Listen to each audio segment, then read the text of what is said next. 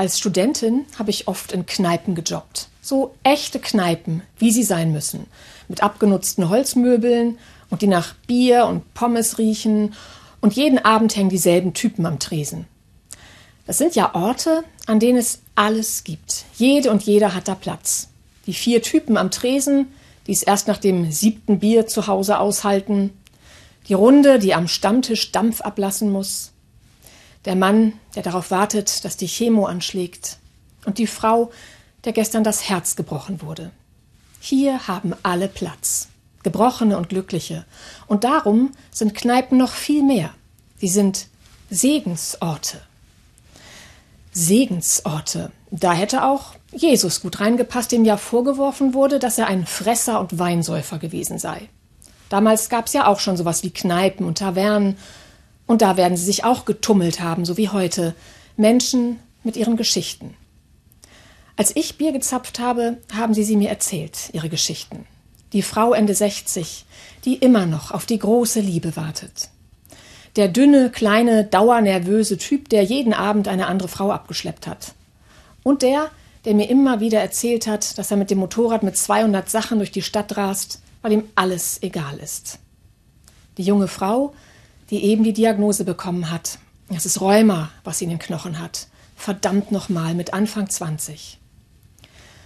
Kein Hochglanzleben, kein gelungenes Leben nach den Maßstäben der Gesellschaft. Bestimmt auch alles andere als gesund oder erstrebenswert, aber trotz allem vielleicht ein gesegnetes Leben nach den Maßstäben Gottes, weil der mit anderen Augen guckt. Der Fresser und Weinsäufer Jesus hat mit genau solchen gegessen und getrunken den Traurigen und Gescheiterten. Und er hat sie gesegnet. Und für manche wird das Leben irgendwann wieder gut und für manche nicht. Kneipen sind Segensorte, weil es hier okay ist, schräg, einsam, auch mal betrunken oder traurig zu sein. Weil ich mit meiner eigenen Brüchigkeit und Traurigkeit hier sein darf. Weil ich hier sehe und lerne, das ist unsere Sehnsucht Funktioniert aber eben oft nicht, dass alles im Leben super ist. Liebe, Arbeit, Gesundheit, Lebensglück.